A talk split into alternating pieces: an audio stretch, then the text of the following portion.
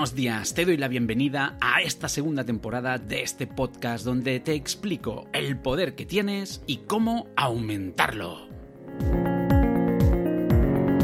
Empezamos, soy Jaume Serral y esto es Potenciate, el programa en el que te doy ideas para que pases a la acción y consigas lo que te propongas. Hola, muy buenas, soy Jaume Serral y hoy vengo a hablarte acerca de que no te den gato por liebre en la hipnosis ericksoniana. Déjame explicarte qué es lo que ocurre principalmente. Tanto la PNL, el coaching, hipnosis ericksoniana, etc. son formaciones que no están regladas. Ya no, no están regladas, no hay, vamos a decir, una forma de determinar si eso que te enseñan realmente es ese nombre que tiene y te voy a explicar hoy acerca de la hipnosis ericksoniana, lo que he vivido durante estos 13 años, mis experiencias, incluso cuando hubo un momento en mi vida que yo creía que hacía hipnosis ericksoniana y para nada estaba haciendo ese tipo de hipnosis. Ah, normalmente los que hacen PNL siempre te venden que hacen PNL e hipnosis ericksoniana. ¿Qué es lo que ocurre? Déjame explicarte que incluso te podría decir por la forma como hacen las inducciones, en algunas escuelas, o te podría decir concretamente en qué escuelas han formado. No digo todas las personas, pero la mayoría. ¿Por qué? Porque normalmente lo que ocurre es que se confunden los churros con las merinas. ¿sí? Entonces, cuando hablamos de hipnosis ericksoniana, como la persona a la que le vamos a hablar o a la que le hacemos esa hipnosis o esa inducción no sabe lo que es, le va a parecer pues, que realmente es una hipnosis ericksoniana, cuando en realidad es una hipnosis clásica mezclada con algo de eh, sugestiones utilizando PNL y algo de hipnosis ericksoniana. Pero ¿qué ocurre? Que estas personas que hacen estas inducciones ericksonianas donde te hablan de sentir los pies, de sentir las manos, de sentir pues una energía o, o una, vamos a decir, una sensación que se mueve por tu cuerpo, en realidad eso no es para nada hipnosis ericksoniana. ¿Y qué ocurre? Que sí es verdad que utilizan algunos patrones de hipnosis que utilizaba Milton Erickson. Te pueden hablar de cuanto más, más, cuanto menos, menos, te pueden hacer set yes o, set, eh, o paquetes de síes, pueden utilizar patrones del modelo Milton, pero eso sería como cocinar un huevo frito y decir que porque he utilizado un huevo frito, una sartén y una espátula para tirarle el aceite por encima, ya sé cocinar. La hipnosis ericksoniana es mucho más compleja que utilizar simples patrones que hacía Milton Erickson. ¿Por qué? Porque es todo un proceso que vamos a decir que está como preestablecido, pasos, fases, donde tienes que hacer todo eso y al final conseguir a través de la herramienta principal de la hipnosis ericksoniana, conseguir esos cambios en la persona que queremos conseguir o que la persona quiere conseguir. Normalmente lo que ocurre es que la gente que hace PNL, los formadores de PNL, te dicen que van a utilizar hipnosis ericksoniana cuando en realidad no es cierto. Están mezclando diferentes tipos de hipnosis con PNL. Por ejemplo, te cuento, si alguien te hace una inducción donde lo que te empieza a decir es que notes el contacto de tus pies en el suelo, que vayas sintiendo o vayas escaneando todo tu cuerpo, esto para nada es hipnosis ericksoniana, para nada, eso no es hipnosis ericksoniana. ¿Sí? Y ahora, eh, cuando la persona te dice que cuando ya estás relajado o relajada, te va diciendo qué es lo que tienes que ver, qué es lo que tienes que hacer, eso tampoco es hipnosis ericksoniana. Si encima ya te dicen que cojas una imagen, la hagas grande o la hagas pequeña, o que hagas una línea del tiempo o línea de la vida como hay gente que le llama, o te piden que hagas cosas, eso tampoco es hipnosis ericksoniana.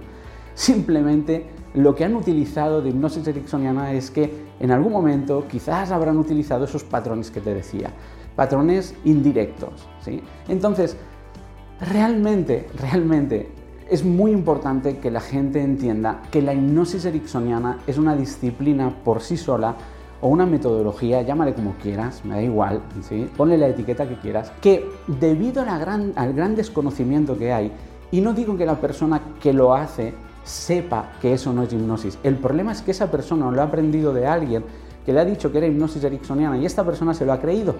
Y como ha visto hacer esto en esta persona, replica lo que ha visto hacer. ¿Y qué ocurre? Pues que al final es el juego del teléfono. Al final cualquier parecido con la realidad es pura coincidencia. Y cuando hablamos de hipnosis ericksoniana no estamos hablando, repito, solo de los patrones, estamos hablando de todo el proceso que se hace para llevar ese trabajo terapéutico a través de la hipnosis o para utilizar la hipnosis ericksoniana en una conversación. Entonces, muy importante, si alguien, repito, ¿eh? si alguien te empieza a decir, siente tus pies en el suelo, siente tu cuerpo como descansa en la silla y te va haciendo lo que en PNL llamamos BACOX, cosas visuales, auditivas, kinestésicas, eso no es hipnosis ericksoniana. si alguien te empieza a decir que vaya baja un rayo de energía en tu cabeza y se expande por tu... Eso no es hipnosis ericksoniana. Si alguien te dice, y puedes eh, notar o puedes ver una línea delante tuyo o puedes crear una línea, eso no es hipnosis ericksoniana. Es muy importante que quede claro. ¿Qué te hará el buen terapeuta en una hipnosis ericksoniana? Bueno, de entrada déjame que te diga que hacer un audio o una inducción con hipnosis ericksoniana para un grupo de gente o para alguien con quien no puedes interactuar es muy difícil, muy difícil. ¿Por qué? Porque la hipnosis ericksoniana tiene dos grandes pilares, dos grandes pilares. Y por favor, si estás anotando, anótalo, porque es muy importante. Y así es como puedes saber si realmente te hacen hipnosis ericksoniana u otra cosa. Uno de los pilares es la entrevista, todo lo que detecta de la persona en la entrevista. Y el segundo gran pilar es las metáforas. Entonces te invito a que veas vídeos de Milton Erickson, que hay muchísimos en la red, hay muchísimos en YouTube, trocitos pequeños, da igual, obsérvalo y te darás cuenta que el 99%, por no decir del 100%, llevan metáforas incluidas, llevan cosas incluidas. Y evidentemente que Erickson hacía fenómenos hipnóticos como pues, que se levantara una mano, etc. Pero durante ese, ese trabajo terapéutico que hacía con la persona, lo que le hacía era a través de las metáforas todo el trabajo. Entonces, por favor, cuando oigas a alguien que te dice eh, hipnosis o inducción de hipnosis ericksoniana y te empieza a decir cosas del estilo este, de ah, haz cinco BACOX, ¿no? cinco visuales, cinco eh, auditivos, cinco kinestésicos, olvídate, Milton Erickson no hacía eso. Si ves a Milton Erickson haciendo un proceso terapéutico que hay algunos grabados de los años 80, con muy mala calidad de grabación, pero que se puede ver, te darás cuenta de que Milton Erickson todo lo que hacía era conversacional. Empezaba hablando con la persona, iba explorando a la persona, su gran habilidad era la observación que tenía, la intuición que tenía, que era una intuición que había trabajado, y cuando me refiero a intuición me refiero basada en la observación, en nada místico, en nada espiritual. Y sobre todo, y sobre todo, eh, lo que luego hacía era saber explicar metáforas, historias que eran comunes para la persona que tenía delante o que eran historias que la persona que tenía delante podía conocer.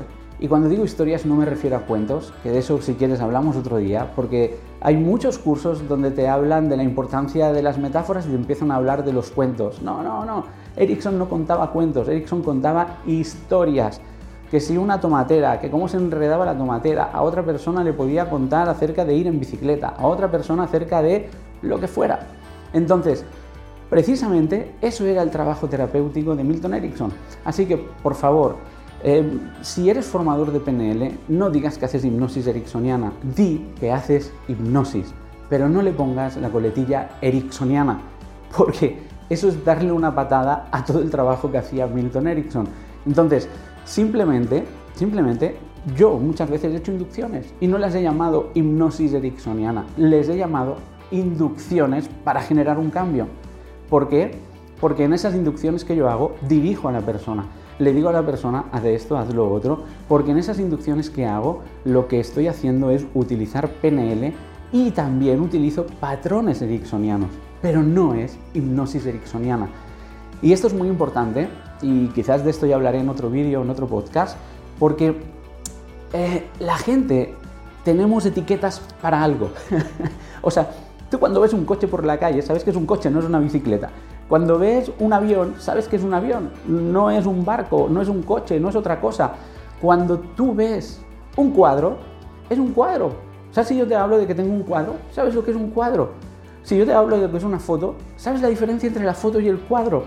Si yo te hablo de lo que es, no sé, una casa, ¿sabes de qué te estoy hablando? ¿Por qué? Porque necesitamos saber las etiquetas. ¿Y qué ocurre? Que cuando sabemos la etiqueta mm, es más difícil que nos tomen el pelo.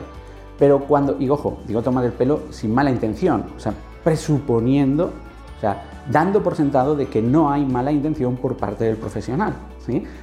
Entonces, ¿qué ocurre? Que cuando alguien dice estoy utilizando hipnosis ericksoniana y lo que está haciendo es otra cosa, ah, ¿sí? cuando alguien dice estoy utilizando coaching y lo que está haciendo es otra cosa diferente al coaching, y de esto ya hablaremos, o cuando alguien te dice estoy haciendo PNL, una vez a mí me pasó, ¿no? Damos un abrazo, hagamos PNL. Y yo dije, no, perdona, un abrazo es un abrazo, no es PNL, ¿sí? Programación neurolingüística, ¿vale? Entonces, ¿qué ocurre? Que cuando hacemos esto, cuando un profesional hace esto, está distorsionando esa herramienta. Y al final va a ocurrir como ha ocurrido con el coaching, que ya está empezando a pasar con la PNL y va a acabar pasando con la hipnosis ericksoniana, que es que cualquier cosa es coaching. No, es que yo en mis procesos de coaching le digo a la persona lo que tiene que hacer. pues, mm, perdona, eso no es coaching, llámalo de otra forma. Ah, bueno, sí, le vamos a llamar coaching con mentoring. Ah, muy bien, pero el coaching y el mentoring son agua y aceite. Bueno, no te preocupes, ya haremos de tal forma que parezca que son compatibles. ¿sí? Entonces, en realidad, a día de hoy yo me he encontrado con muchas personas que les hablas de coach y que huyen, que no quieren saber nada. ¿Por qué?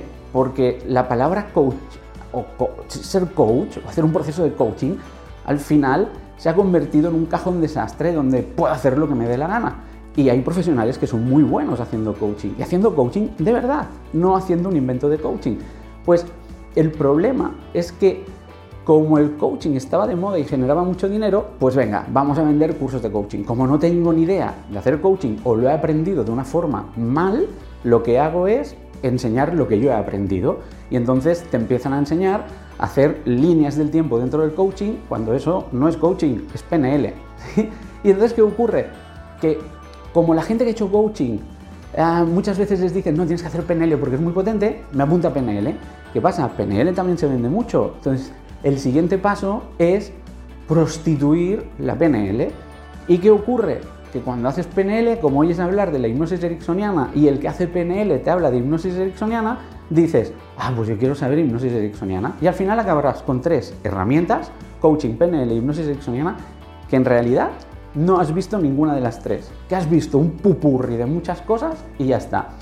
Y déjame que te diga una cosa, que aquí hay gente que me dice, bueno, yo lo voy escuchando todo, lo voy aprendiendo todo y yo luego hago mi propio sistema. Bueno, para eso te invito a que escuches el podcast que tengo que se llama PNL Coaching y otros seres.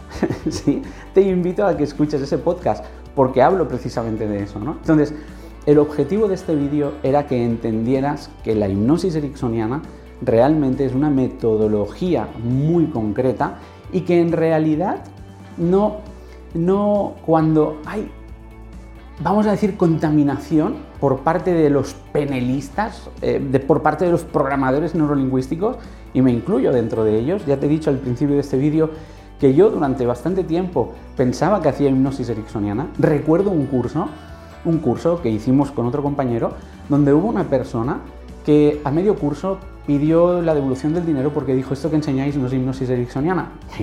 Y el compañero y yo decíamos, no, claro que es hipnosis ericksoniana. ¿Qué pasó? Que con el tiempo, a medida que estudié hipnosis ericksoniana y me metí en el mundo de la hipnosis ericksoniana, me di cuenta de que realmente lo que nosotros hicimos en ese curso no era hipnosis ericksoniana. Utilizábamos patrones ericksonianos, pero era el huevo frito. Acuérdate, el huevo frito no quiere decir que eres bueno en la cocina o que sabes cocinar, quiere decir que sabes freír un huevo. Entonces, es súper importante saber esto, porque esto te va a permitir que a la hora de elegir una formación o que a la hora de elegir un terapeuta realmente puedas entender la diferencia entre alguien que utiliza hipnosis ericksoniana, que es lo que todo el mundo dice que funciona muy bien, ¿sí? cuando haces PNL te dicen, no, no, y haz hipnosis ericksoniana también. Cuando has hecho coaching te han dicho haz PNL, cuando has hecho PNL te han dicho haz coaching. Entonces, ¿qué ocurre? Que con estas tres herramientas ya vas, pero es que el problema es que muchas veces el propio formador no sabe distinguir ninguna de estas tres herramientas, lo mezcla y ahí es donde viene el problema, que acabas siendo un aprendiz de todo y maestrillo de nada. ¿sí? Entonces, repito, te invito a que escuches el podcast, ¿vale? Bueno, espero que te haya sido útil, espero que nadie se haya ofendido. Entonces, simplemente te animo a que estudies con más precisión, con mucho más detalle lo que es la hipnosis ericksoniana en este caso. Si quieres saber más acerca de hipnosis ericksoniana, te voy a dar o te voy a dejar aquí abajo también el enlace para que puedas acceder a la página web de una de las referentes a nivel nacional, a nivel de España, en cuanto a conocimiento y a terapia con hipnosis ericksoniana. Así que si quieres saber más información para diferenciar la hipnosis ericksoniana de otras cosas, te invito también a que visites esa página web, ¿de acuerdo? Y si no, oye, si te ha gustado el vídeo, pues nada, ya sabes, puedes compartir, puedes darle like, puedes incluso, incluso escuchar el podcast, que te voy a dejar aquí abajo el enlace, en la descripción del vídeo con el podcast. Y si te ha gustado, puedes incluso entrar en humanabilities.com barra hola donde tengo ahí diferentes tipos de información acerca de la programación neurolingüística, vídeos, archivos, audios, etc. Entonces, bueno, te invito a que le des un vistazo si quieres, si lo deseas, y si no, pues hasta el siguiente. Y si no hay siguiente, nos vemos. que vaya muy bien. Nos vemos en el siguiente vídeo o escuchamos en el siguiente podcast. Hasta luego.